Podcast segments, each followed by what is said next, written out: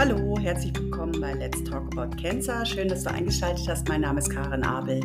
Ich hatte die liebe Nadine zu Gast. Sie ist 43 Jahre, verheiratet und Mutter eines Sohnes, der 2011 mit einer seltenen Krankheit zur Welt gekommen ist. Dieser Schicksalsschlag, ein Verdacht auf ein Mammakarzinom und viele Krebsfälle in ihrem nahen persönlichen Umfeld haben sie dazu bewogen, ihr Leben radikal zu ändern. Nach vielen Jahren als Accountmanagerin in internationalen und Großunternehmen hat sie mit ihrer Familie die Großstadt verlassen und lebt seit 2017 an der Nordsee in Ostfriesland. Wie es dazu kam, dass sie inzwischen Onco-Retreats anbietet und was sie alles auf die Beine gestellt hat und stellt, erzählt sie uns in dieser Folge. Eine wundervolle Geschichte, die zeigt, wie Schicksalsschläge uns zu neuen Wegen aus dem Herzen heraus führen können. Ich wünsche euch viel Inspiration beim Zuhören.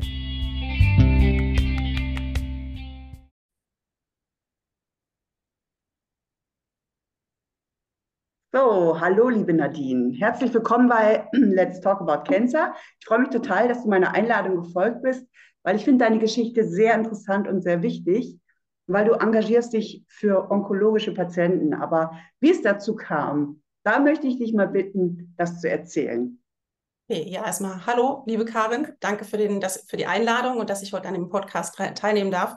Ja, wie kam es dazu? Also ähm, ich fange mal ganz, ganz, ganz tief in der Geschichte so ein bisschen an.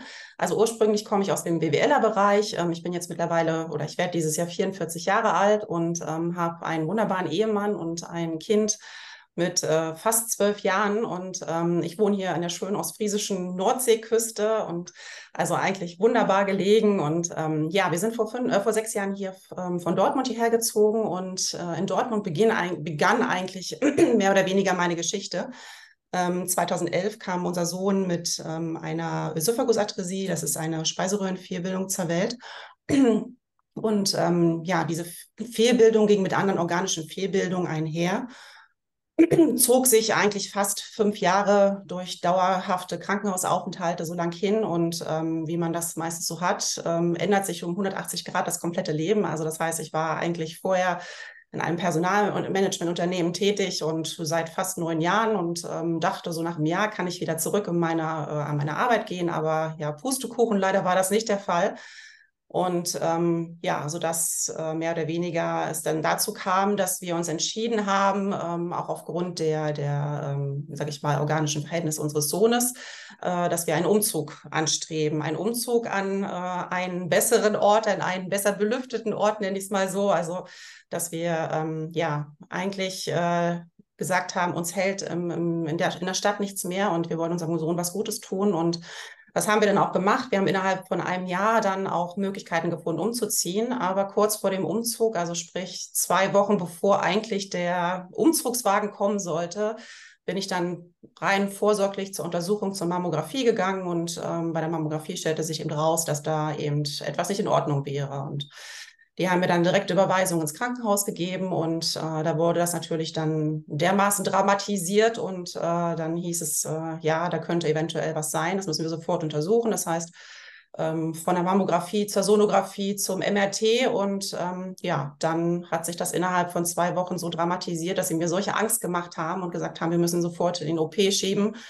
Das heißt, ähm, es wurde eine ja, offene Biopsie gemacht und ähm, dann stand ich plötzlich alleine da und habe gedacht, so, okay, wie geht es jetzt weiter? Keiner klärt dich auf, keiner nimmt dich an die Hand und ähm, ja, bin dann wieder nach Hause, bin dann umgezogen, hatte noch ähm, meinen Wundablaufschlauch äh, auf der Baustelle hier, der mir dann auch noch rausriss, äh, weil man dann doch sich körperlich betätigt hatte, was nicht so toll war und hatte dann die zwei Wochen Überbrückungszeit bis zum pathologischen Ergebnis. Und das war mehr oder weniger, ich will nicht sagen die Hölle, aber schon ja sehr psychisch belastend und so dass man eigentlich äh, ja nicht wusste, wie geht es jetzt weiter, wie äh, ist die Diagnose nachher und ähm, die Angst äh, begleitete mich erstmal aufgrund der Historie unseres Sohnes ähm, weiterhin durchzog sich eigentlich wie so ein roter Faden sämtliche Krebserkrankungen äh, in meiner Familie. Das heißt, äh, meine Oma ist an Gebärmutterkrebs gestorben, mein Vater vor, ich glaube, fast 14 Jahren an Pankreaskarzinom. Meine Mutter hat äh, vor fünf Jahren die Diagnose Brustkrebs bekommen. Meine Oma mütterlich und äh, mütterlicherseits und Tante sind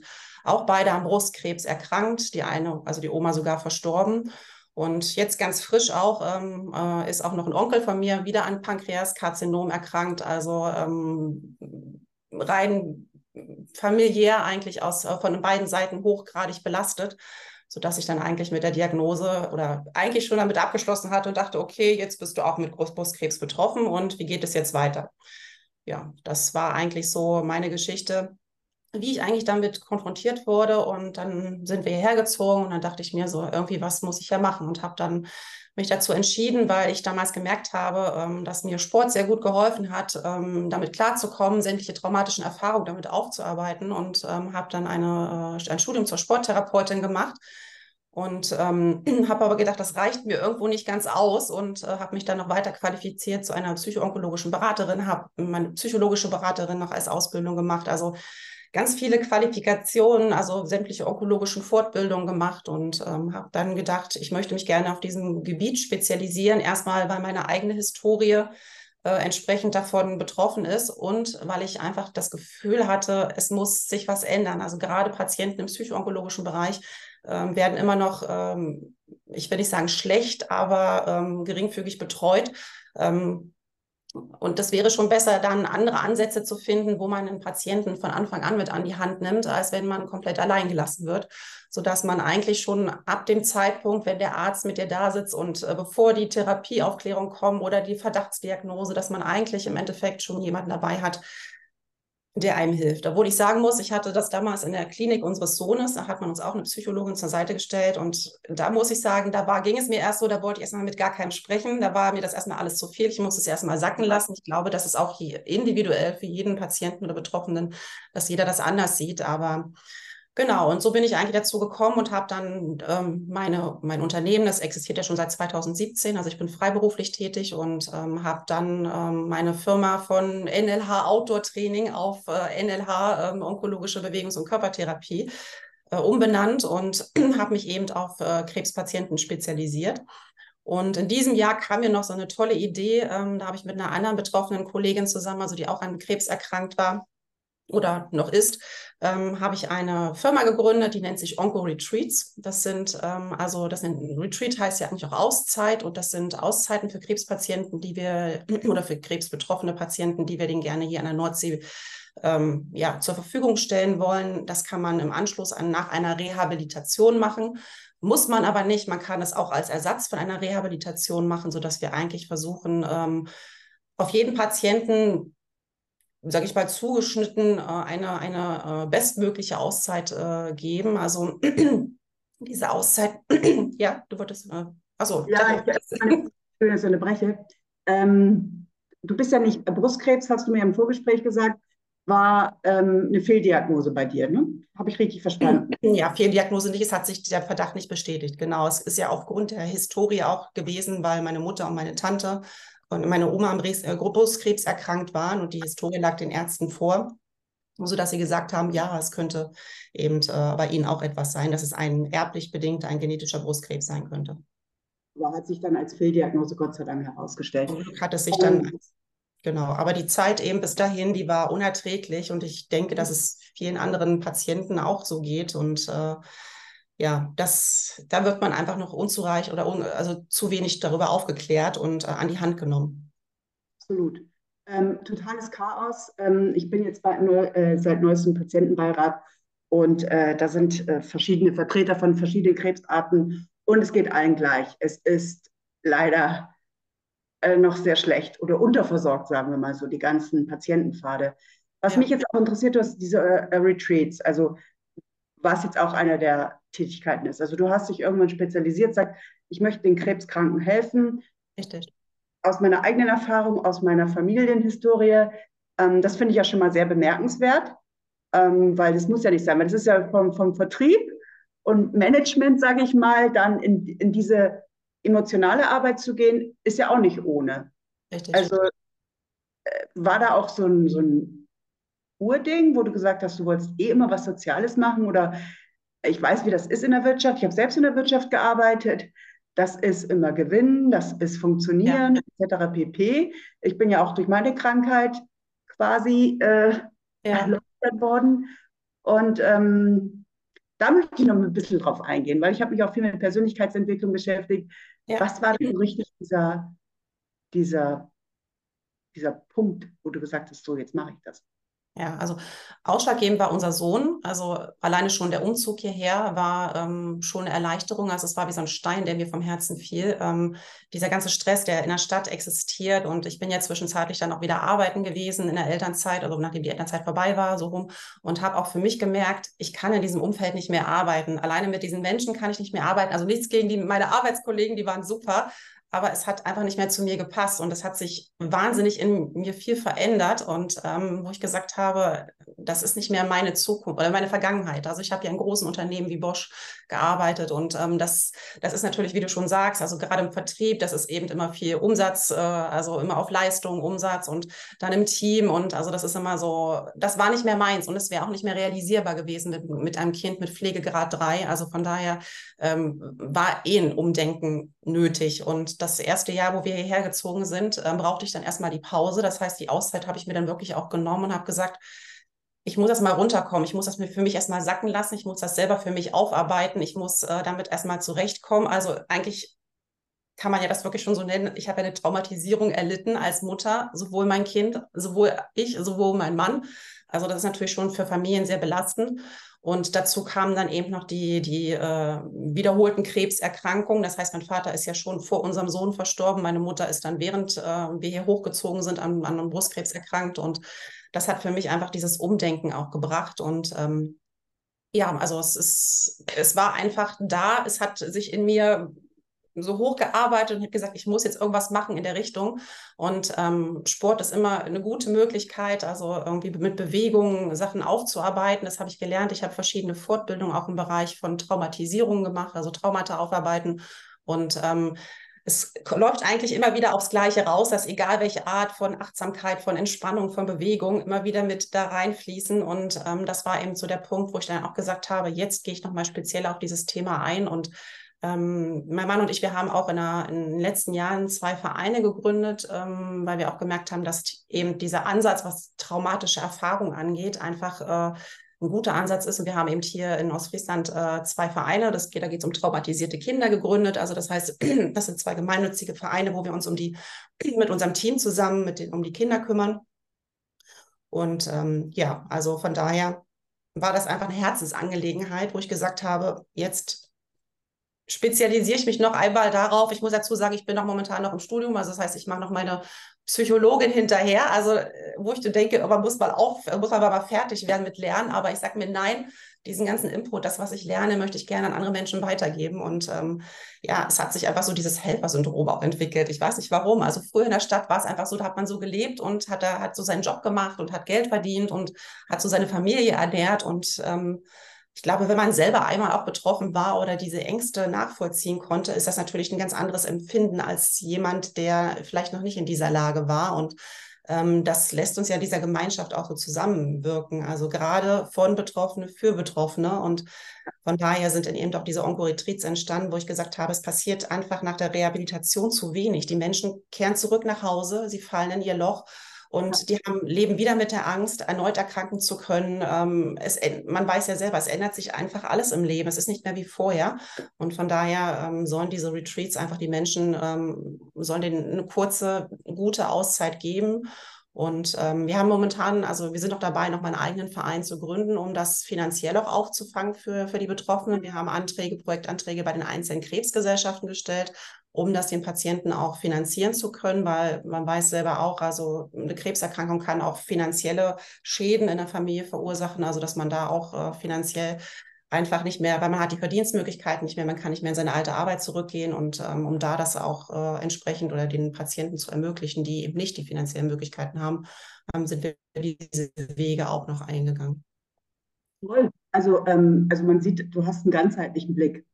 Also ja du denkst an alles und ähm, das bist du ja vorhin, bevor ich dich unterbrochen habe, auch stehen geblieben, dass ihr verschiedene Krebsarten ja unterstützt, also bei euren Retreats. Ich vermute mal, ähm, die muss man selber bezahlen, das übernimmt nicht die Krankenkasse, oder? Richtig, genau. Also das ist immer so ein bisschen das Problem, ähm, die Beantragung. Ähm, also dem, ich kenne es von meinen, von meinen Sportkursen noch, das ist ein, da steckt ein langes Antragssystem dahinter.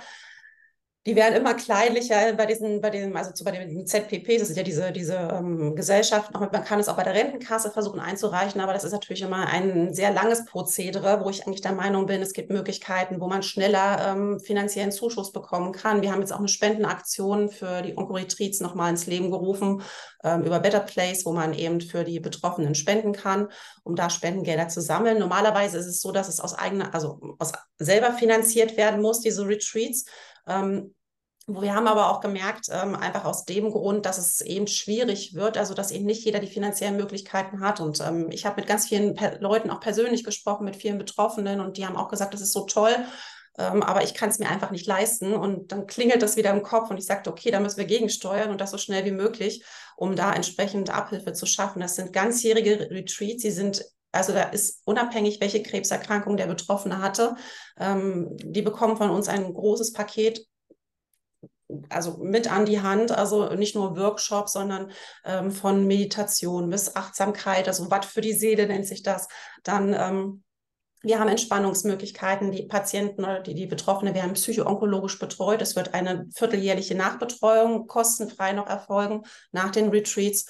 Genau, also das ist eben wirklich ein sehr groß gepacktes Paket, weil ich selber bin auch in einer Rehabilitationsklinik tätig gewesen und weiß, wie die Kliniken arbeiten und weiß auch, ähm, dass es leider nicht mehr so viel äh, an, an, an Anwendungen gibt ähm, für die Patienten, ähm, was eigentlich nötig wären. Und es gibt immer so diese festen Standardprogramme. Und äh, von daher, wenn man auch so ein bisschen weiß, wie die Abrechnung in diesen, in diesen Reha-Kliniken erfolgt, dann kann man da auch so ein bisschen, steigt man auch so ein bisschen hinter und weiß eben, dass man etwas Besonderes anbieten möchte. Einfach sich von den Reha-Kliniken nochmal abzuheben. Ja, ja. Sehr wichtig. Ja, ja, das ist leider so. Also ich, also Reha-Kliniken sind ein System, das sind Angestellte. Das ist was anderes, wenn man das aus eigener Motivation macht und sein eigener Chef ist. Ja. War, äh, aufwendiger, das beschreibst du ja alles. Ich würde das auch gerne alles verlinken, wenn du mir die Links dann später schickst, die Show Notes. Ähm, jetzt, wie groß sind denn die Gruppen und wie kann ich mir das vorstellen? Ich meine, die Altersspanne ist ja auch unterschiedlich. Zum Beispiel habe ich auch schon oft gehört, und ich bin deswegen auch nicht in die Reha gegangen, äh, da bist du, also für Lungenkrebskranke gibt es sowieso, da gibt es was Spezielles, aber du bist nur unter alten Menschen, nichts gegen alte Menschen und ich habe nichts gegen die, aber wir sind als junge Menschen oder Jüngere, gut, ich bin so dazwischen, ähm, in einer anderen Situation. Wir haben kleine Kinder, äh, wir sind noch mitten im Leben oder wir haben keine Kinder und wissen nicht, ob wir noch Kinder kriegen können. Also nicht wir, sondern jetzt äh, die jungen Betroffenen oder ja. äh für Brustkrebskranke gibt es da ja was, auch mit Kinderbetreuung, aber alle anderen Krebsarten sind ja außen vor. Also wie managt ihr das denn und wie, wie sieht das bei euch aus? Genau, also wenn sich jemand für unser Retreat interessiert, dann finden erstmal Vorgespräche statt. Das heißt also, weil da sind ja erstmal ganz viele Fragen, weil ähnlich wie du es gerade gestellt hast, ähm, sind da jetzt etwa alle von, vom, vom Alter her gleich? Ähm, sind das die gleichen Krebserkrankungen? Also unsere Gruppen, die wir haben, sind auf sechs Teilnehmer beschränkt pro Retreat. Also das heißt, um wirklich jeden individuell auch abholen zu können und genau, also sehr intensiv persönlich betreuen zu können. Wir machen keine Unterschiede, welche Krebserkrankungen es gibt. Uns ist es wichtig, dass eigentlich die Betroffenen sich auch untereinander austauschen können. Und im Vorfeld wird natürlich abgedeckt oder abgecheckt, ähm, vom Alter her, mit Familie. Also das heißt, wir bieten zum Beispiel die Retreats nicht mit Übernachtungsmöglichkeiten an, ähm, sind aber bei den Krebsgesellschaften oder bei den einzelnen Förderern mit eingereicht worden. Das heißt, die Kosten für die Übernachtung, also für die Übernachtungsmöglichkeiten, weil auch bei jedem ähm, Patienten oder Betroffenen ist es ja auch individuell. Der eine möchte gerne sein Haustier mitbringen, der andere möchte gerne seinen Partner mitbringen, weil er sagt, ich brauche dich zur Stütze an meiner Seite. Oder wie du schon sagst, manche haben kleine Kinder, die möchte ich vielleicht auch mitbringen. Also das heißt, wir, wir kennen mittlerweile auch so viele viele ähm, oder wir sind sehr gut vernetzt hier in, äh, in Ostfriesland, äh, wo man auch Möglichkeiten hat, was Kinderbetreuung angeht, was, ähm, sage ich mal, Übernachtungsmöglichkeiten kostengünstig angeht. Also dass wir da auch entsprechend unterstützend zur Hand gehen, dass wir nicht nur sagen, hier sind jetzt die Retreats, ihr müsst euch selber kümmern, sondern dass wir wirklich ähm, den Betroffenen auch äh, da in die Hand nehmen, abholen und auch entsprechend erklären, wie laufen diese Retreats ab, was sind die Inhalte der Retreats und dann können Sie immer noch entscheiden, möchten Sie daran teilnehmen oder nicht. Das ist spannend, weil dann geht ihr halt sehr individuell ähm, auf die Patienten ein. Und das ist ja wichtig. Dafür ist ja im ganzen Klinik-Alltag genau. und Reha-Alltag eben ja. nicht viel Zeit. Genau, also, das das war ja eigentlich auch so. Der sich die Zeit nimmt, ja, das kenne ich ja alles. Genau, das war ja eben so einfach die Idee, weil die Erfahrungen da sind. Ich habe mit ganz vielen Patienten schon gesprochen und viele haben immer gesagt, ja, ich würde mir das noch wünschen oder ich hätte da gerne noch ein bisschen mehr oder mir gefällt die Gruppe nicht. Also es sind genau eigentlich diese, diese äh, Aussagen und das ist eben einfach so, dass diese, diese Standardrehabilitation, die einem quasi in Anführungsstriche, wenn überhaupt zustehen, es hat ja nicht jeder Anspruch auf eine Reha, das kommt ja noch mit dazu, ähm, dass sie dann eben nicht personalisiert oder individualisiert sind, sondern dass sie wirklich immer nach Schema F, äh, ablaufen. Und mhm. ähm, das ist eben das Problem, warum viele einfach aus der Reha auch wiederkommen und nicht sich nicht erholt oder nicht, nicht vernünftig betreut gefühlt haben. Absolut, kenne ich genügend. Also viel Geld wird dafür ausgegeben, aber ähm, genau. du bist ja auch am Wochenende dann so allein. Das ja. ist ja auch ein großes Problem bei der Reha. Und äh, nee, also für viele ist es wirklich so, das war Stress. Ja, genau. Und das, das wollen wir eben. Ja, kann man nicht schön reden. Das stimmt, ja. Aber so ist nun mal leider unser System und da werden wir erstmal wahrscheinlich in dieser Zeit nicht viel daran ändern können. Aber umso schöner ist es ja, wenn man dann eben zusätzliche Angebote schaffen kann. Und ich muss dazu sagen, wir sind natürlich, wir haben keine medizinische Betreuung dabei. Also das ist definitiv, das muss an jedem auch klar sein. Aber gerade ähm, um den Patienten neben der normalen, ähm, sage ich mal, oder sag ich mal, neben der Schulmedizin auch was Alternatives anbieten zu können, weil egal, ob das jetzt Entspannungsverfahren sind, egal, ob das jetzt ich weiß nicht, manche arbeiten mit ätherischen Ölen oder wie auch immer. Das sind eben Möglichkeiten, was man den Patienten dann in die Hand geben kann. Und deswegen ist es mir zum Beispiel auch persönlich sehr wichtig, die Patienten auch im Nachgang zu betreuen, um, um sage ich mal, zu fragen, wie ist es dir ergangen, was können wir dir noch Gutes tun, damit sie da auch nichts weiter tun können, sondern dass sie wissen, sie halten den Kontakt zu uns. Und das können sie dann auch untereinander machen, wenn die Gruppe sich gebildet hat. Das können sie dann selber entscheiden oder sie halten zu uns zu, äh, Kontakt. Und deswegen erfolgt eben diese vierteljährliche Nachbetreuung dann eben kostengünstig oder kostenfrei eben mit dazu. Also, dass man dann wirklich auch guckt, hat es was gebracht? Es ist ja für uns auch ein Feedback im Endeffekt, was wir uns einholen wollen, aber sind wir genau auf dem richtigen Weg mit unseren Inhalten? Müssen wir in den Inhalten vielleicht noch was umstellen? Können wir da vielleicht noch ein bisschen was verbessern? Also das ist ja für uns auch im Endeffekt wichtig. Wenn jetzt drei Patienten oder Betroffene sagen, das hat mir nicht so gefallen, aber ich könnte mir vorstellen, dass mir das vielleicht beim nächsten Mal oder dass mir, dass das vielleicht, wenn man was anderes reinpackt, besser gestaltet werden kann. Und von daher ist es uns. Was sind denn die Retreats? Also wie viele Leute sind das? Und ihr macht das ja nur zu zweit, mit, mit eurem Netzwerk dann halt. Genau, ähm, richtig. Wo sind die und wie kann ich es mir vorstellen, wo trefft ihr euch denn dann? Also wenn jetzt alle unterschiedlich untergebracht sind und wo... Genau, also wir versuchen das, also das findet ja bei uns in Norddeich statt. Also das heißt, es ist ja wirklich äh, direkt am, am Deich vorne oder zumindest am Wasser. Und wir mhm. versuchen das recht äh, zentral zu halten. Deswegen sind die Retreats auch sehr klein. Und wir versuchen natürlich, wenn die ähm, Betroffenen zu uns kommen, anreisen, dass wir wirklich versuchen, Unterkünfte zu finden, wo sie so ein bisschen in der Nähe sind. Also wo sie keine Anfahrtswege weit haben, wo sie zu Fuß hinlaufen können und wo wir uns auch wirklich dann, sage ich mal, auf dem Ort beschränkt äh, dann ja, treffen können. Und wir haben einen Seminarraum, wo das eben mit angeboten wird. Also gerade was so die und auch zumindest äh, zum Beispiel auch einen, geschlossenen, äh, sag ich mal, Safe Space für die psychoonkologische Beratung. Also wenn sich dann, also es ist kein Muss, es ist eine zusätzliche Unterstützung für die Patienten, für die Betroffenen, dass sie dann mit, mit mir sprechen können. Und ähm, ansonsten findet auch vieles Outdoor statt. Also gerade die frische Luft ist ja wichtig. Watt für die Seele, sagt ja der Name schon. Also das heißt, wir sind da direkt im Watt, um da quasi Achtsamkeitsübungen zu machen. Also wir haben Entspannungsübungen dabei, wir haben Qigong dabei, wir haben ähm, ähm, autogenes Training, progressive Muskelrelaxation, was wir nicht machen, was so typisch eigentlich auch mal ist, Yoga. Also das ist nicht so meins. Also da haben wir auch gesagt, wir wollen ausschließlich mal kein Yoga anbieten. Wir wollen wirklich diese, diese älteren Verfahren wie progressive Muskelrelaxation, autogenes Training anbieten. Jeder muss sich natürlich mit, mit gewissen Entspannungsverfahren identifizieren. Das ist natürlich immer richtig. Es sind, sind lernende Verfahren, aber dafür ist es ja da, dass eben jeder sich so ein bisschen was rausgreifen kann. Und das ist eben wirklich ein vorgepacktes Paket. Das heißt, die Leute reisen freitags an. Das sind erstmal nur drei Tage. Wir sind noch so ein bisschen am, am, ja, am Ausbau, ob wir das auch ein bisschen verlängern. Aber an dem Tag, wo, wo, wo die Leute ankommen, meistens nachmittags, dann haben sie erstmal die Möglichkeit, ihre Unterkunft zu besuchen. Dann treffen wir uns, dann ist ein gegenseitiges Kennenlernen und dann haben wir wirklich ein durchstrukturiertes Programm, ähm, wo sie dann von morgens an betreut werden bis, bis zum Sonntag, wo wir uns dann gemeinsam wieder verabschieden. Also, dass natürlich auch genügend Luft noch zwischendurch bleibt, um nochmal tolle Nordseeluft einzuatmen, damit nicht, äh, sage ich mal, Stress, äh, das in Stress ausartet, aber dass wirklich für jeden etwas dabei ist. Also müsste man quasi fast schon mit dem Urlaub verbinden. Also wenn man zum Beispiel nicht aus dem Norden kommt, sondern ja. aus dem Süden wie ich, also müsste man dann gleich verlängern. Gell? Oder, genau, ja. deswegen, deswegen ist es uns ja auch vorher wichtig, dass wir sagen ähm, oder dass wir vorher die Vorgespräche führen, um da genau drauf einzugehen, um auch dann dem Patienten oder den Betroffenen nochmal zu sagen, was erwartet dich, was, äh, wie lange geht das Retreat und wie gesagt, es sind ja momentan erstmal so diese Anfangsstadien. Wir sind ja dieses Jahr erst neu gegründet worden und wir gucken mal, wenn natürlich jetzt wie du, die aus dem Süden kommt, sagt, ich könnte mir das vorstellen, auch mal eine Woche zu bleiben, dann kann man natürlich auch schauen, ob man Retreats für eine Woche anbietet. Ne? Also das ist ja dann auch immer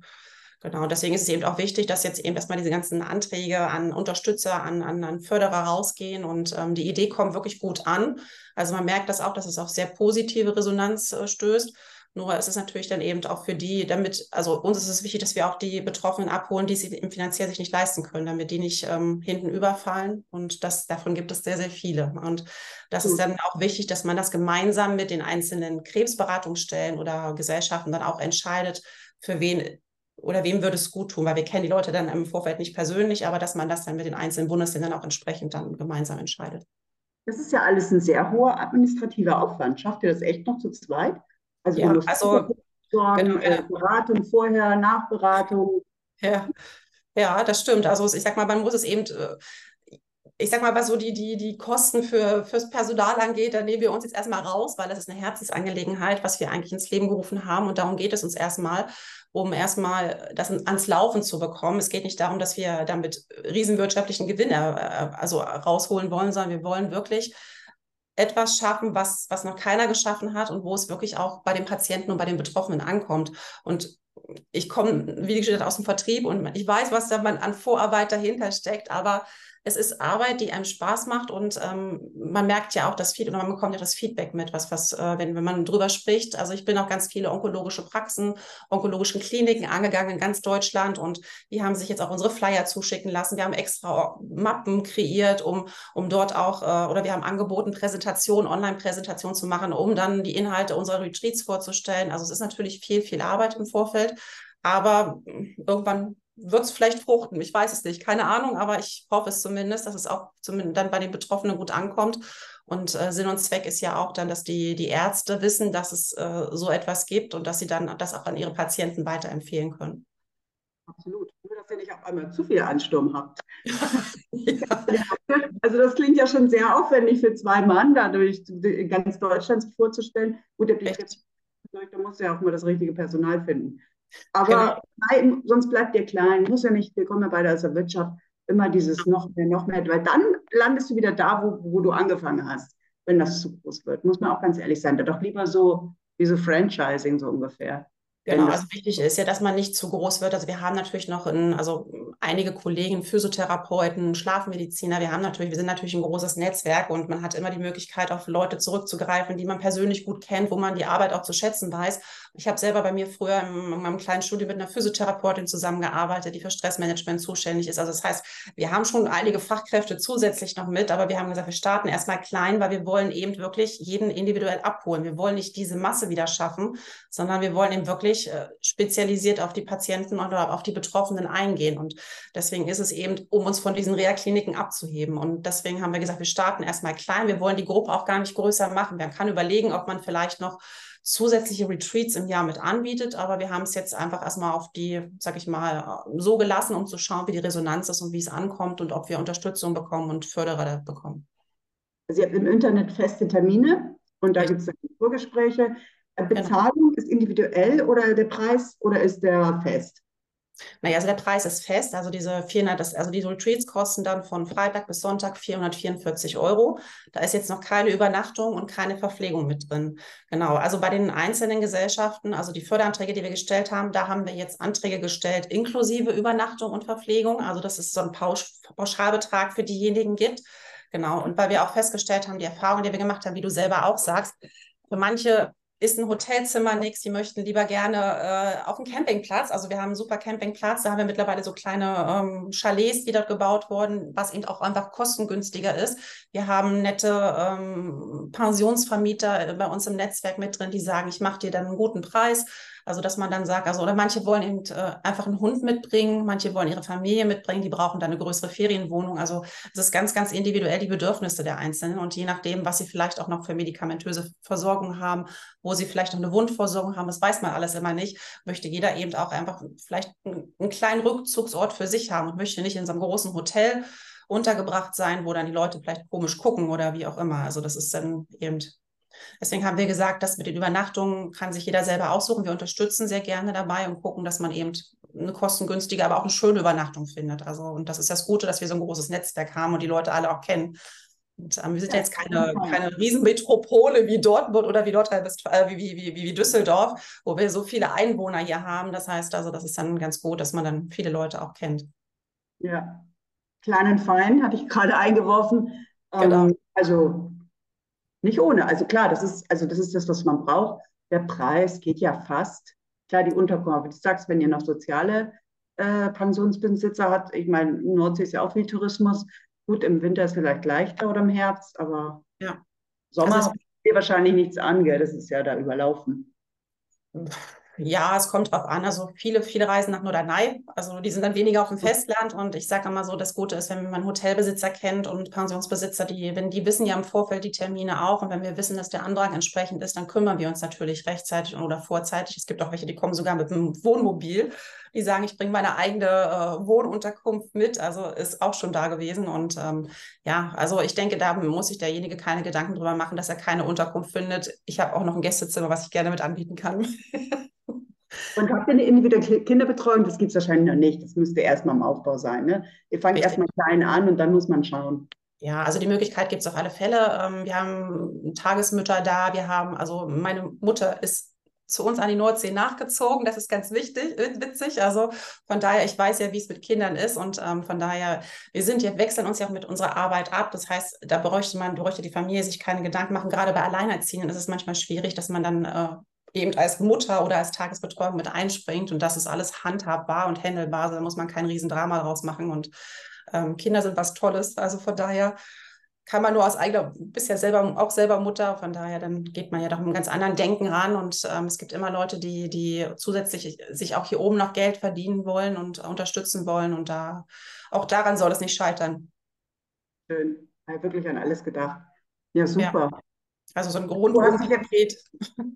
Du hast dich also ganz der Onkologie verschrieben, kann man sagen. Also das ist jetzt dein Lebensprojekt, gell? Richtig, ja. Genau, wow. jetzt habe ich ja gesagt, bevor ich mal in Rente gehe, ich, wie gesagt, mit 44, das dauert ja auch noch eine Weile, aber es ist eben so ein Thema, wo ich so denke, ähm, erstmal, weil es ein Herzensprojekt ist, weil der Schalter sich im Kopf so absolut umgelegt hat und ähm, weil man auch merkt, auf was für eine Gemeinschaft man stößt. Und ähm, was mir auch noch sehr, sehr wichtig ist, ähm, auch wenn vielleicht ähm, diese spezielle Erkrankung, also diese spezielle Krebserkrankung, was Brustkrebs bei mir in der Familie vertreten war, ähm, ist es auch mir sehr, sehr wichtig und eine Herzensangelegenheit, auch mit über oder äh, auch andere Krebsarten einfach viel mehr in den Fokus zu stellen, weil es gibt nicht nur Brustkrebs, es gibt auch hm, Pankreas, es gibt Lungenkrebs, es gibt Darmkrebs, es gibt Nierenkrebs, es gibt so wahnsinnig viele Krebsarten. Kinder erkranken an, an Krebs, was, was ja. absolut schlimm ist und ähm, die eigentlich ihr ganzes Leben noch vor sich haben. Und ähm, von daher ist es einfach, ähm, ich glaube, diese, dieses ganze Thema, diese diese, darüber zu sprechen, also diese Stigmatisierung, das muss einfach aufhören und man muss einfach viel mehr in die Öffentlichkeit gehen. Und es wird schon wahnsinnig viel gemacht von, von ganz vielen Gesellschaften und viele tragen das nach außen hin. Aber ich finde immer, ähm, auf der einen Seite ist es ein sensibles Thema, es ist immer noch eine Erkrankung, es erkranken immer noch jährlich knapp 500.000 Menschen an, an Krebs und ähm, ähm, es gibt für viele Krebsarten noch keine Heilungsmöglichkeiten. Aber ähm, ich finde einfach, ähm, je mehr sich Menschen zusammenpacken, die wirklich hinter dem, hinter dem Thema stehen, also wo es dir nicht nur um irgendwelche Follower oder um irgendwelche äh, Öffentlichkeitsarbeit geht, sondern dass es einfach darum geht, hallo, wir arbeiten alle gemeinsam, du hast die Erkenntnis darüber, du hast das Fachwissen darüber und du bist selber davon betroffen, dass man das einfach bündelt und entsprechend dann, ja, das raus in die Öffentlichkeit trägt und dann vor allen Dingen auch die Betroffenen an die Hand nimmt. Also, und ich finde das Schöne einfach von und für Betroffene ist einfach super, eine super Sache. Ja, guter, schöner, empathischer Ansatz. Kennst du Yes We Cancer? Ja, kenne ich schon, ja. ja. Weil die kommunizieren ja jetzt äh, anders und moderner. Ja. Äh, da kannst du dich ja vielleicht auch mal melden. Vielleicht kannst du dich da auch mal einbringen. Oder einen Stand da mal auf ich, der. Hatte ich schon gemacht. Also ich bin mit Yes We Cancer schon in Kontakt getreten. Also die haben ja jetzt, glaube ich, in Berlin äh, eine mhm. große Veranstaltung diesen Jahr noch. Und ähm, ich finde das auch ganz toll, was zum Beispiel dieses äh, Magazin Kurvenkratzer, was die machen. Also die, die mhm. versuchen das ja so ein bisschen auch, ich will nicht sagen, äh, ja doch, die versuchen das ein bisschen mit Humor zu sehen. Und ja. das finde ich manchmal gar nicht so schlecht. Also es sind gute Fachartikel, gute Posts äh, mit dabei, tolle Blogger. Also wenn du siehst, weil das sind ja auch alles Betroffene, die selber auch schon mal äh, an Krebs erkrankt sind. Und ähm, also ich finde es äh, also ich, es gibt eine große Community, man muss sich erstmal so ein bisschen vorarbeiten und man muss gucken, wer was macht und äh, wo wer agiert. Ich bin selber auch in der ähm, Arbeitsgemeinschaft äh, für Psychoonkologen, bin Mitglied bei der Deutschen Krebsgesellschaft. Das heißt also, ich versuche auch da so ein bisschen, ähm, unter anderem auch für mein Studium, so ein bisschen auch diese, diese wissenschaftliche Schiene zu verstehen, beziehungsweise mich da reinzuarbeiten, auch mitzuarbeiten, was eben die psychoonkologische Versorgung in Deutschland angeht, weil man gerade im ländlichen Raum auch merkt, es ist entweder nicht da oder keine Zeit oder keine Kapazitäten. Und von ja. daher, dass man vielleicht auch, wenn nicht viel, aber ein klein bisschen dazu beitragen kann, dass sich was ändert. Cool, super. Ja, ich sage ja auch lieber einen Tropfen auf dem heißen Stein als gar keiner. Ja, das stimmt. Und auch mit Herzblut und du hast ja auch was Wichtiges angesprochen, ländliche Versorgung. Also in Bezug ja. zum Beispiel auf Lungenkrebs ist ein Beispiel, da weiß ich das, aber es wird bei anderen Krebsarten genauso sein. Die wissen ja viel jetzt nicht. Molekulare Diagnostik ist für viele Onkologen nicht selbstverständlich. Und es ja. ist wichtig, weil überhaupt, das ist, ist schon wichtig, auch im Kleinen wirklich ähm, aufzuklären und anzufangen. Ländlicher. Bereich gerade, definitiv. Ja. Super, toll, finde ich super. Ich sag ja, ich hatte ein richtiges Näschen. Also voll dabei, ja, weil du das auch so, ähm, das ist äh, nicht so businessmäßig, wirklich aus dem Herzen heraus. Und klar, Geld verdienen muss man auch, aber dass du dich auch parallel gleich, das ist ja alles total hoher Aufwand auch dran denkst, so, es kann sich nicht jeder leisten. Das ist ja keine exklusive Sache. Ja. Das ist, rechne ich, ähm, rechne ich dir hoch an. Also das ist, das vergisst man nämlich wirklich, wie viele durch die Erkrankung, natürlich gibt es auch noch andere schwere Erkrankungen, aber aus der sozialen äh, Schicht abfallen. Ne? Also ja, ich glaube, umso wichtiger ist es auch, sich mit vielen Betroffenen auch darüber zu unterhalten. Also gerade um auch rauszubekommen, was, wo, wo fehlt es denn eigentlich, an welchen Ecken? Und das ist eben so, finde ich auch immer so ein meine Idee mit, mit, mit ganz vielen mich auszutauschen, also auch fachlich, aber auch vor allen Dingen mit, mit jemandem, der dann auch sagt, ach, das lief während, wie du schon selber sagst, das hat mir bei der Reha nicht gefallen oder ich kann es mir finanziell nicht leisten oder ich bin finanziell völlig am Ende, weil ich habe meine Arbeit verloren durch den Krebs, ich habe keine Erwerbsminderungsrente bekommen oder was auch immer. Und mhm. ich stehe jetzt hier am Existenzminimum und ähm, es interessiert weder das Sozialamt noch irgendwen anders. Also es ist wirklich einfach äh, von, von Gutverdiener bis, bis äh, Mittelstand, bis ganz, ganz äh, ja, Geringverdiener oder bis in die Armut sogar rein. Also Krebs kann auch arm machen. Also es ist einfach Absolut. so. Und ich, wir haben ein gutes Sozialversicherungssystem, aber es, man denkt immer, man kriegt alles auch bei jungen Menschen, die haben noch keine Rente, also die dann auf einmal ja. sind. Äh, da hast du dann noch keine Rente erarbeitet. Die müssen zurück zu den Eltern, aber wenn die Eltern die nötigen finanziellen Kapazitäten haben. Also es gibt vieles und das ist gut, dass du ja. das alles aufhängst. Das ist sehr wichtig. Ja, toll. Ja. Möchtest du sonst noch was Wichtiges sagen, was dir so am Herzen liegt? Ich meine, du hast schon viel erzählt und ich ja. schön. Nee, also ich freue mich immer über einen Austausch, also beziehungsweise bin auch immer dankbar dafür, wenn, wenn Leute auf mich zukommen oder sagen, hey, wollen wir uns mal unterhalten, wollen wir uns mal austauschen. Ich möchte auch gerne mal meine Geschichte erzählen, also sehr, sehr gerne. Ich bin für alles immer offen. Und ähm, ja, ansonsten bin ich eher so dabei, die erstmal so ein bisschen die Werbetrommel zu rühren. Also jetzt sind wir gerade noch so dabei, einen Verein zu gründen, also äh, der vielleicht auch noch so ein bisschen unterstützend tätig werden kann. Und ähm, also da geht es nicht, nicht mehr um Aufklärung, sondern dass wir wirklich auch unter anderem für krebskranke Kinder, dass wir Spenden Gelder sammeln, die Werbetrommel rühren und ja, und ansonsten bin ich jetzt gerade dabei, mir noch ganz viel Input quasi zu sammeln oder anzueignen und ja, also ich bin gespannt, wo die Reise hingeht, was es wird und ähm, freue mich auf das, was kommen wird.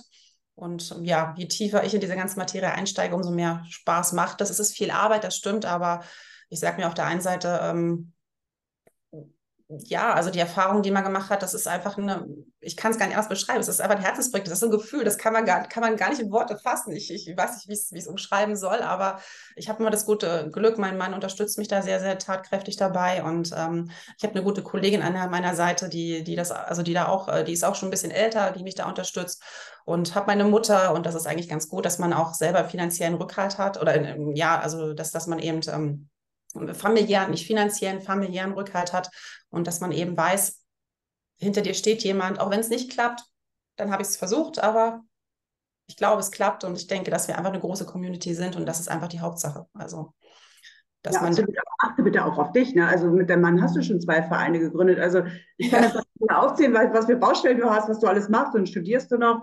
Also, äh, das ja, ich bin, ich bin so die kleine Powerfrau, nennt man das immer wie so ein Stehaufmännchen. Also, natürlich muss ich auf mich achten, das Gute ist, ich habe es aber gelernt. Ich weiß, wenn irgendwann, wenn es zu viel wird, dann nehme ich mir die Auszeit, dann sage ich, okay, heute mal nicht. Heute lasse ich den Rechner mal zu, ich nehme mal nicht das Handy an die Hand. Deswegen habe ich auch gerade als erstes vorhin gesagt, aber ich finde das aber so anstrengend, immer bei Instagram zu posten. Und ich weiß gar nicht mehr, was ich für einen neuen Post wieder reinnehmen soll, weil ähm, das ist nicht meine Hauptaufgabe, nicht mein Anliegen, das ist nicht meine Arbeit. Ja, meine Arbeit ist einfach genau am, Entschuldigung, am Menschen. Und ähm, da habe ich, hab ich viel mehr, also viel mehr ähm, Ergebnisse auch. Und das ist, kommt, da kommt auch viel mehr zurück, als wenn ich dann versuche, für die Öffentlichkeit irgendwo präsent zu sein. Und das ist eben ähm, ja, das Gute, man hat es gelernt, ich weiß, was ich machen muss, wie ich mit meinem, mit meinem äh, Stress umgehen muss, das ist das Gute. Und ähm, ich sag mal, wir haben ja auch in den Vereinen, die anderen Vereine, die wir haben, noch andere Kollegen, die unterstützen. Das sind ja nicht nur wir alleine, wir sind zwar der Vorstand, aber das ist äh, im Endeffekt, wir sind ein gutes Team und das finde ich auch nochmal, das muss man auch nochmal speziell sagen, ähm, gerade wenn man mit, mit, mit guten Leuten zusammenarbeitet, dann funktioniert das auch. Also egal in welche Richtung man geht, egal ob das jetzt für traumatisierte Kinder oder für krebsbetroffene Menschen ist, es hängt immer damit zusammen, mit wem man zusammenarbeitet und was man macht und das ist eben immer ganz, ganz wichtig. Und ähm, da bin ich auch sehr dankbar für, die bei uns vor allen Dingen auch alle ehrenamtlich im Verein mit tätig sind. Das muss man dazu auch nochmal sagen. Das ist nicht alles ja. selbstverständlich und man merkt auch, dass es immer weniger wird, die ehrenamtliche Tätigkeit und dass viele einfach auch äh, nicht mehr die Kraft haben. Also wir merken es hier oben sehr stark, ja. Also viele Vereine haben auch unter Corona sind nicht mehr da oder haben ihre Arbeit aufgeben müssen und ähm, ist natürlich ein bisschen anders, wenn man in Ballungsgebieten oder in Großstädten ist. Aber hier merkt man es eben aufgrund der niedrigen Einwohnerzahl und der ähm, der kleineren, äh, also der, der ländlicheren Fläche, dass es hier weniger wird. Und es immer, wird immer schwieriger, gute Leute zu finden, also die auch wirklich sich engagieren und mitmachen wollen. Und die. Hm, ich wäre sofort dabei. Das wäre genau das Umfeld, was ich brauche. Was verschaffen, Power reinbringen, was Neues, was Soziales. Ja.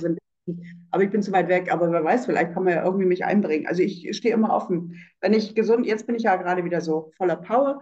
Ich hoffe, das hält jetzt auch lange an, weil ich habe genug von Progressen, aber ähm, ich bin ja sowas immer zu haben.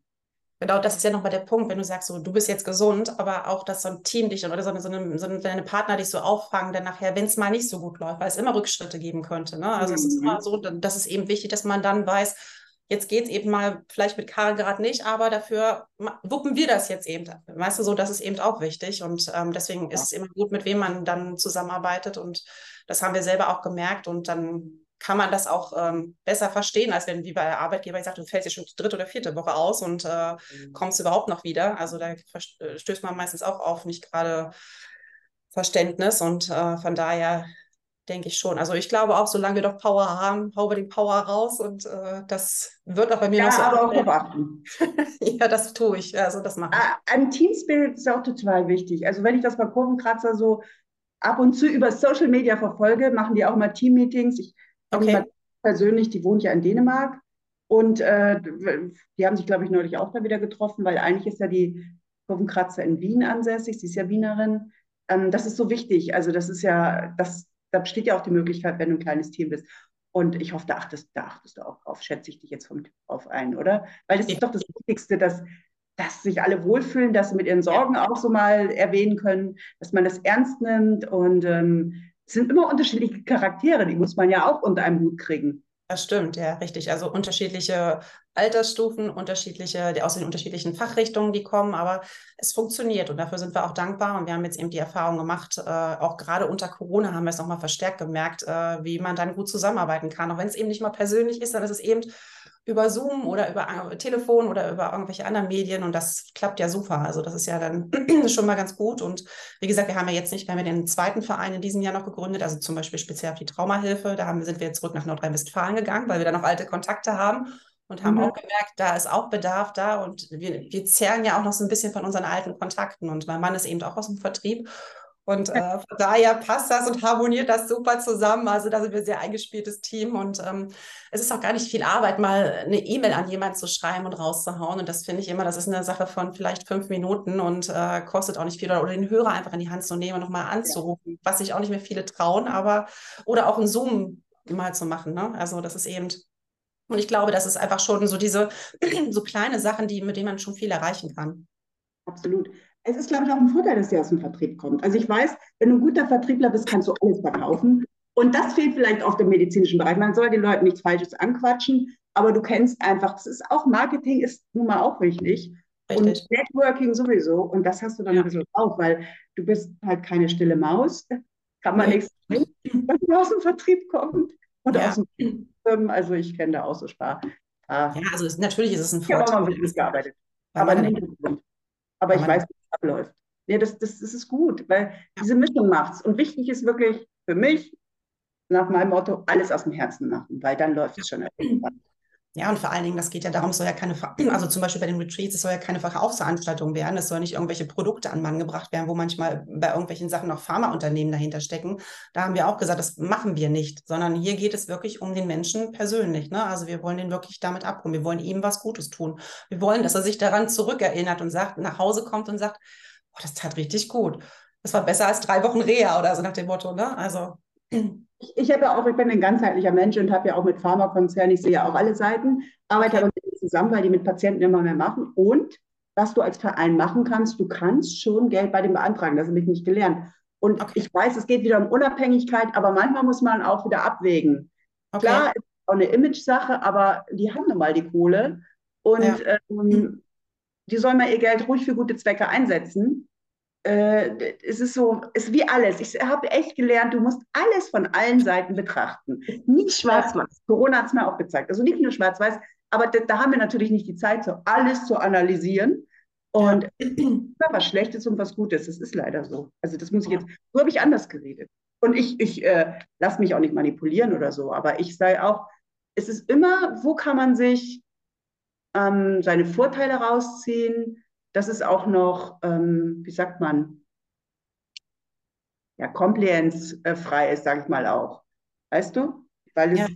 also es gibt ja viele, viele Klischees oder viele Vorurteile, die auch, die man auch bestätigen kann. Aber das komme ich jetzt nur drauf, weil das weiß ich. Ich habe ja keinen Verein, ich bin nicht so die Vereinsmeierin, aber dann kannst du Gelder beantragen. Ja, okay. Ja gut, das wusste ich jetzt noch nicht. Also so weit war ich jetzt noch nicht. Also danke für den Tipp. Kann ja auch Kontakte herstellen. Ja, klingt gut, aber wir gucken jetzt erstmal, was, wo wird, ich fange jetzt erstmal klein an und will erstmal schauen, wie weit das läuft. Und ähm, mir ist es eben wichtig, dass so, ein, so eine Verbreitung erstmal deutschlandweit, also beziehungsweise wir haben es ja auch in Österreich und in der Schweiz auch beworben. Und das jetzt da erstmal so ein bisschen, auch wenn das auch mal weite Fahrwege sind. Ich hatte mit jemandem aus Bayern gesprochen von der Bayerischen Krebsgesellschaft und der sagte auch so, ist ja schon ganz schön weit bis da oben hin. Dann sage ich, ja, okay. Also das sind aber so Feedbacks, was, die ich mir dann erstmal einhole, wo ich mir so denke, okay, wie du schon selber schon sagst, wir müssen erstmal gucken, vielleicht weiten wir die nochmal aus auf, auf zwei Tage mehr, da, dass man da ein bisschen länger Erholung hat, als nur diese weite Anfahrt. Oder vielleicht versucht man diese Retreats auch mittig von Deutschland nochmal anzubieten, dass man sagt, man wandert dann von, von hier oben nochmal runter in, in, die Mitte Deutschlands. Und es gibt ja vielleicht auch Möglichkeiten, andere Leute, die vielleicht solche Retreats anbieten wollen. Und ähm, Ideen sind offen. Wir sind, also ich habe mir das Logo auch schützen lassen, das muss ich dazu sagen, also weil ich das einfach ganz toll fand und auch lange dran rumgebastelt habe. Aber ich finde es trotzdem gut, wenn andere Kollegen das vielleicht auch mal anbieten. Ich hatte mit einer äh, Kollegin aus Hamburg gesprochen, einer Psychoonkologin, und die bietet zum Beispiel auch in, in anderen ähm, Hotels oder in anderen Bereichen, St. Peter-Ording zum Beispiel auch, ähm, Retreats an, aber das ist natürlich wieder auf Yoga beschränkt, alleine nur, aber sie bietet auch die psychoonkologische Beratung, Yoga-Einheiten und dann für ein, also auch für ein verlängertes Wochenende an. Und es gibt ja ganz viele, die so, so Yoga-Retreats auch machen, wo ja. ich denke, aber so Yoga macht irgendwie jeder schon und und Yoga, ja, ist ein großes Thema, aber auch noch nicht genug. Ne? Also das ist auch wieder so ein Unterschied, finde ich. Ältere Leute ja. äh, oder jüngere es ist spannend, ja. Also es ist äh, also Eigeninitiative und dann was aufzubauen, was, was die großen ähm, Kliniken halt nicht schaffen. Ja. Ähm, Weil es schon zu groß ist. Ich meine, die machen auch eine tolle Arbeit. Also ich will es ja nicht schlecht machen. Es gibt auch ganz tolle Kliniken und das ist immer individuell. Das kann man ja auch nicht pauschalisieren. Aber wenn du natürlich so was Individuelles hast, gerade für mich, ich sage als Lungenkrebspatientin, als Mutter, und da kenne ich jetzt schon genügend, äh, gerade mit Kleinkindern, da brauchst du auch eine, eigentlich eine individuelle Reha oder wir müssen auch mal ein bisschen aufgefangen werden. Und nicht nur Brustkrebspatienten, darüber hatten wir im Vorgespräch gesprochen. Nichts gegen ja. Brustkrebspatienten, ist Krebsart Nummer eins. Alle Krebsarten sind grausam, also man kann nicht sagen, der ist schlimmer, der ist weniger schlimm. Ähm, aber es ist halt einfach, ja, die haben halt ja, eine große Lobby, aber das ist ja auch so ein ja, aber mhm. auf, aufgrund dessen ist es ja schon gut, dass man, äh, dass dann Menschen wie wir uns vernetzen und uns kennenlernen und einfach auch über andere Krebsarten sprechen. Also es ist ja genauso wie mit dem Pankreaskrebs. Ich weiß, wie mein Vater äh, von, also ich kenne den Leidensweg noch, wie es bei ihm war. Es ging bei ihm leider recht schnell. Er ist im April ins Krankenhaus gekommen, November im gleichen Jahr verstorben. Und ähm, also wenn ich überlegt habe, dass man sich überhaupt darüber sehr wenig informiert fühlt und auch sehr wenig Wissen darüber hat und der Pankreas natürlich auch ein sehr, sehr sensibles Organ ist und ähm, da wiederum kam das damals auch während der OP meines Sohnes hoch, wo sich, äh, er hat ja ein Pankreas annulare, das heißt, er hat sich ja der Dünndarm um den Pankreas gewickelt und dann ist ganz viel Kopfkino wieder in dem Moment, da spielen sich ganz viele Sachen ab und sagt, warum, warum weiß ich so wenig darüber, warum weiß ich so wenig über das Organ, warum weiß ich, wie das Organ nicht funktioniert? Und also, oder, oder zum Beispiel mit der Lunge, ne? also ich meine, du bist immer herzlich eingeladen, auch zu uns an die Nordsee zu kommen, weil die Luft ist ideal. Also die ist top hier oben. Ja, Nordlicht. Okay. Oh, also ich, ich weiß.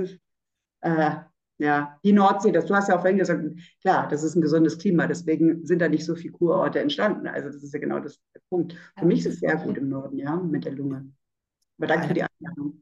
Ja, aber auch in den Bergen ist es ja auch gut. Also von daher, da, wir fahren jetzt zum Beispiel vom, im Urlaub auch öfter mal in die Berge. Also das ist auch ganz schön, weil eine Luftveränderung zu haben, da wir hier im sehr flachen Land wohnen, ist man auch mal froh, wenn man ein bisschen was Hügeliges wieder sieht also mit der Zeit. Und ja, aber nochmal um die Krebsarten zurückzukommen, also ich denke, dass da eigentlich auch viel mehr passieren muss. Ich habe diese Woche noch mit einer Kollegin, die ähm, ist äh, Onkoschwester ähm, aus Bayern und äh, die hat zum Beispiel jetzt auch zum Thema Lungenkrebs sehr verstärkt aufgeklärt, äh, also viele Posts gemacht.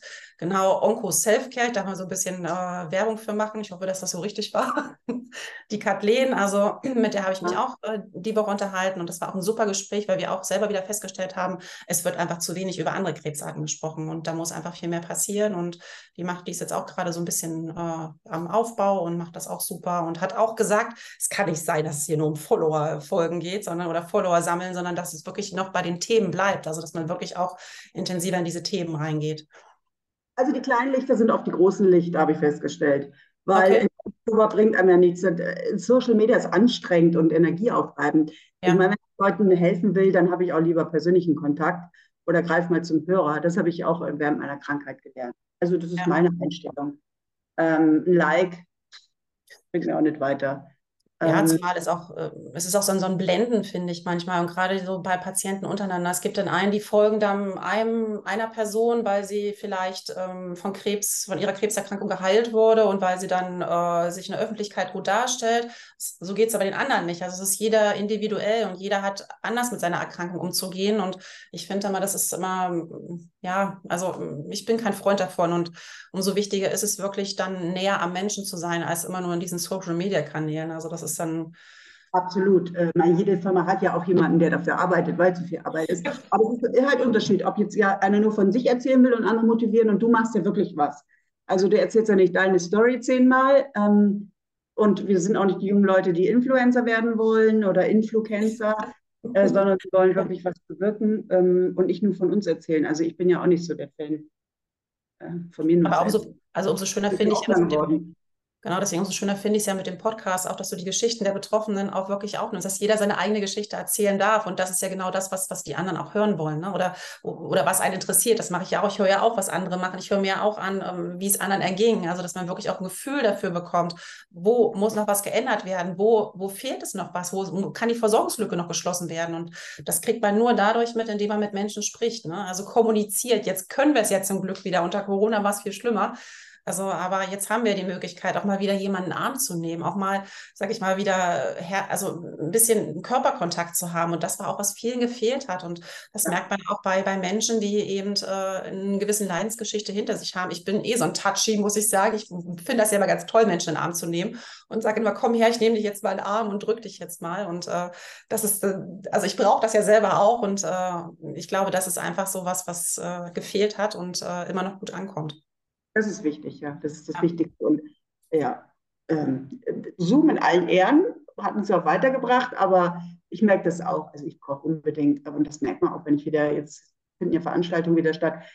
Du kommst ja ganz anders in den Austausch mit den Leuten. Also ja, schon eben. allein die Gegenwart, die persönliche, schon ja. die ganze Energie, also der Typ, ja.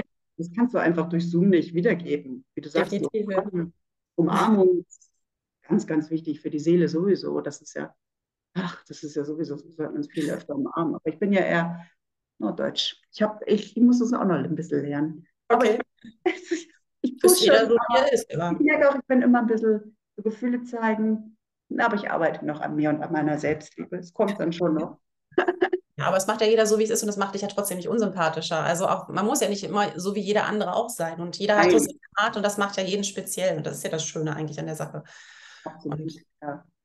Ja, wunderbar. Jetzt haben wir, es ging es auch viel ins, doch wieder ins Private, aber das macht mein Podcast ja auch aus. Es wird einfach gequatscht. Ich denke, wir haben alles gesagt.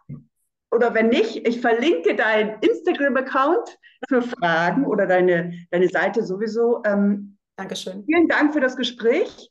Ich habe zu danken. Ich hoffe jetzt die Aufzeichnung, aber bleib bitte dran. Okay. Alles Gute weiterhin. Danke dir, Karin.